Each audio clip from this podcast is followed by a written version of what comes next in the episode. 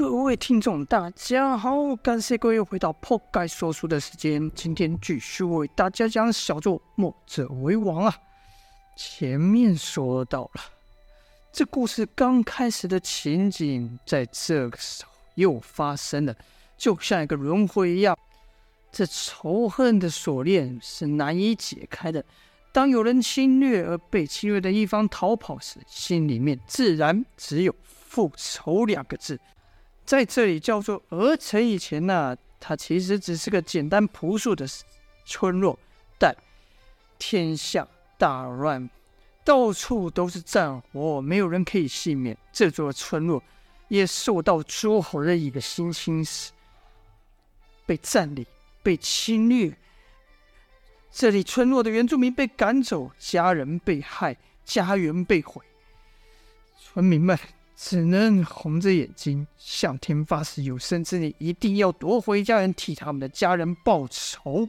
而现在，虬髯汉带着他们回来了，他们的目的只有一个，那就是报仇，让这里的人血流成河，如此才能满足他们背负多年的仇恨，这样的恨意才能得到宣泄啊！虬髯汉。带着几人正想要从哪里下手的时候，就看到眼前街道上走过一个得意洋洋的人，身旁还跟着几个随从呢，看起来像是这城里的大官呐、啊。虬髯汉和几人互换一下眼神，就跟在那人了。一瞬间，那大官就被虬髯汉给提了起来，到了一个角落，问道：“城主在哪里？此人的城主在哪里？最好老实的说。”要是有一句假话，哼，我让你人头落地！那大汉跟裘冉客啊，相貌威武，声音凶恶，怕道：“好汉，好汉，有话好说。”裘冉汉又喝了一声，说道：“少废话，人在哪？最好给我老老实实的带路。”这大官啊，也是当时跟着城主白安逃走的贪生怕死之辈啊！一看性命受胁，哪敢反抗啊？立刻说：“好好好汉，只要你放过我，我我我带你们去。”乔尔克说道：“好，你最好别给我耍什么花样。”一边走啊，那那个随从，那就是那个大官呐、还说道：“呃，好汉不是我，我要吓唬你，吓唬你们，我是好心提醒你们，你们现在要在这惹事，可不适合啊。”虬髯客说：“没有比现在更合适的了。”那大官压低声音说：“这城里有不少墨家子弟啊。”虬髯客一听到墨家子弟，眼睛一亮，说道：“胡说！墨家子弟各有任务，他们为何会聚集在这边？你不会在骗我吧？”那大官说：“这只是因为墨家的首领在这，所以我才说现在不是下手的时机啊。”虬髯客说道：“若真像你所说。”墨家首领、墨家人都聚集在此，那这城的防守绝对不会如此松散。一路走来，我也没看到一个墨家人。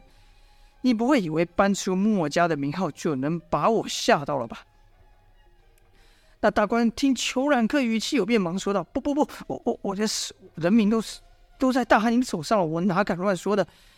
这墨家子弟确实是在能是在城内，只是这大官看。”这眼前的恶汉呐，一提到墨家子弟，脸色有变，心想：不会这人是要来救墨家人的吧？便说道：“好，好汉，你你你你的兄弟就被人被被我们城主打入大牢了。”虬髯客一听有了兴趣，就问道：“嗯，这是为什么？”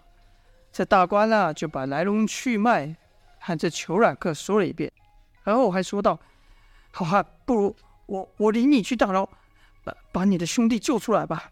哪知虬髯客却说：“哼，他们被关与我有什么关系呢？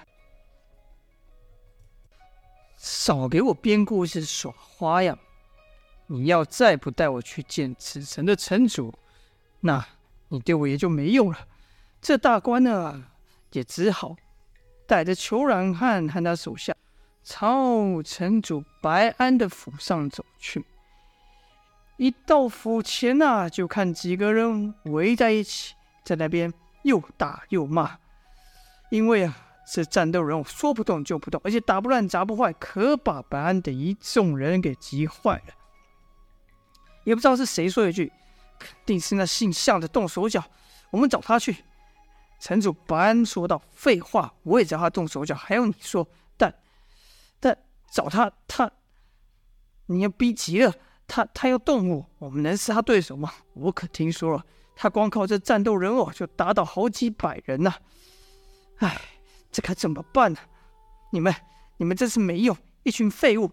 正此时，一个陌生的声音说道：“这战斗人偶我还是第一次见。”这人一说话，白安等人立刻回头，正想开口骂人呢，因为他心正烦嘛，哪知看到的是一个面色凶恶之人。这个骂人的话。只好硬生生吞回去。这说话的人自然是裘冉克。裘冉克揪着那大官说道：“他们哪一个是城主？”那大官只好比用手比了白安，说道：“他他他他他就是你你要找的人。”裘冉克说了一声“好”，而后唰唰唰，手起刀落，就把那大官害其他人嚓，斩那个人头落地呀、这血就喷在了白安脸上，白安的脑袋顿时懵了，他搞不清楚这是什么，这是什么情况呢？然后裘冉汉对白安说：“你可知道他们是谁吗？”裘冉克说的是他身后的手下。白白安撑起力气，摇了摇头，说道：“我我我，好好汉，我我我不知道你他们是谁啊？”裘冉克说。哼 他们原本住在这里，他们是这里的村民，而你们抢了他的地，焚了他的村，杀了他们的亲人，这事你不记得了？好啊，今天就让你想起来。白安说道：“我我我，好，我不知道你说什么，我我我真的不知道你在说什么。你你你们是要钱吧？这多少钱我都愿意给，不不论不论不论是什么关系，我我都愿意赔。”这时他的手下就怒了，说：“赔赔。”我，我家人，我儿女，我妻子的死，你赔得起吗？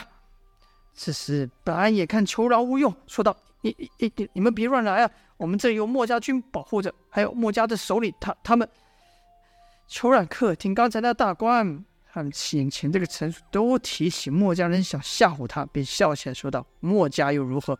墨家人保护像你们这种人就不应该，你们抢男霸女，侵略别人的土地。”真正应该保护的是像他们，而不是你们。你真的以为墨家人就是你们的救星吗？好啊，那你就把他们叫来试试啊！白安简直不敢相信自己耳朵啊，心想：他他他说的是真的吗？便问道：好，你你你你你刚说的是真的吗？丘尔克说：哼，难道我还怕你去？白安怕裘冉克转变心意啊，是。屁滚尿流，狼狈跑出啊，要去大牢找被他关起来的向义等一众墨家子弟求救啊！眼看白安逃得如此狼狈，裘冉克这是喃喃的说道：“墨家嘛，哼，不知道来的都是什么人？该不会他们还在里面吧？可笑！他们把你关起来，你们还要替他们卖命？天底下哪有比你们更傻的人呢？墨家，好啊！”我们的新仇旧恨也该算一算了。当裘冉克等人再出这房的时候，眼前一切都变了，街道上是血流成河啊，哀嚎声、哭喊声是不绝于耳。眼看着一面屠杀的场面，相义会出手救这些忘恩负义的人吗？好了。今天就先说到这边啦，欲知详情，请待下回分晓。感谢各位的收听，下播。